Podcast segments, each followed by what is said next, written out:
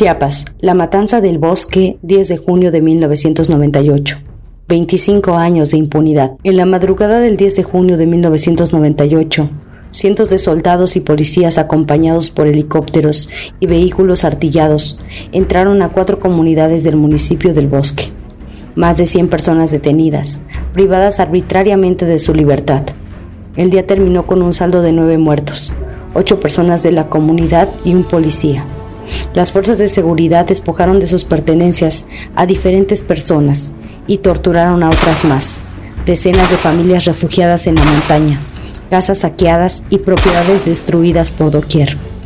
En la mañana del 10 de junio, efectivos del ejército mexicano, Policía de Seguridad Pública, Policía Judicial del Estado y Policía Judicial Federal con presencia de varios agentes del Ministerio Público, tres notarios y agentes del Centro de Información y Seguridad Nacional CISEN, dependiente de la Secretaría de Gobernación, realizaron un operativo simultáneo en las comunidades de Unión Progreso, Chabajebal, Álvaro Obregón y la cabecera municipal del municipio del Bosque.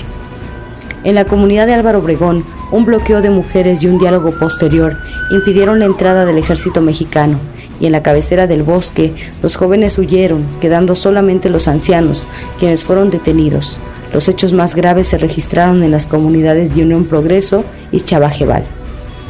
En Chabajebal, vehículos del ejército ingresaron a la comunidad. Las mujeres instalaron un bloqueo, pero fueron dispersadas con gases lacrimógenos y disparos al aire, haciéndolas huir a las montañas aledañas. La policía continuó los disparos y algunos hombres de la comunidad respondieron la agresión con armas de fuego. En el tiroteo resultaron muertos tres campesinos, Cristóbal Sánchez Sánchez, Maximino Gómez Sánchez y Antonio Gómez Gómez, y el policía Rubén López Magnate.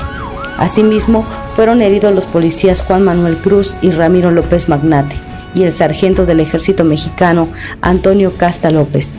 Según testimonios, soldados y policías catearon casas y tiendas y destruyeron lo que había. En la comunidad de Unión Progreso, otro contingente con elementos de diversas corporaciones ingresó a pie, rodeando la comunidad.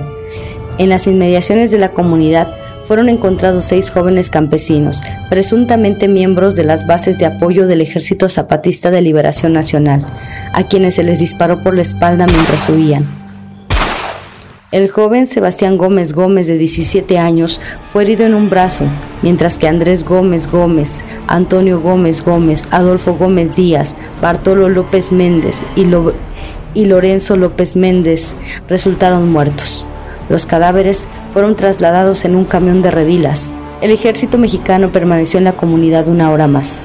Cuando los militares se fueron, los que habían estado detenidos buscaron a las mujeres y a los que supuestamente estaban heridos. Dos jóvenes que se habían escondido en un arroyo cercano salieron y comentaron que a ellos les habían disparado. Tras 25 años de esta matanza ejecutada en coordinación de soldados del Ejército Federal Mexicano y fuerzas de seguridad locales, los protagonistas y autores intelectuales siguen en impunidad. Políticos del PRI en el gobierno federal y local, así como mandos policíacos y el alto mando militar, al igual que las tropas ejecutoras de la masacre, no fueron juzgadas. Ahora mismo las comunidades de Chiapas viven horas críticas entre las disputas de pandillas y grupos de la delincuencia organizada, que durante mayo de 2023 han desplazado de sus hogares a miles de personas. Siete de ellas asesinadas en sus comunidades, 2 de junio y en la comunidad de Polo. El escenario actual recuerda los momentos previos a la masacre de Acteal y la masacre del Bosque es por ello que el reclamo de justicia sigue vigente por las atrocidades cometidas por un ejército que reiteradamente ha reprimido a los pueblos de México y que de la misma forma ha recibido la protección de sucesivos gobiernos hasta la actualidad. Con información publicada en el suplemento Maciosare del periódico La Jornada, domingo 28 de noviembre de 1999, Matanza del Bosque, la guerra que quisieron ocultar. Cabina Clandestina Producciones.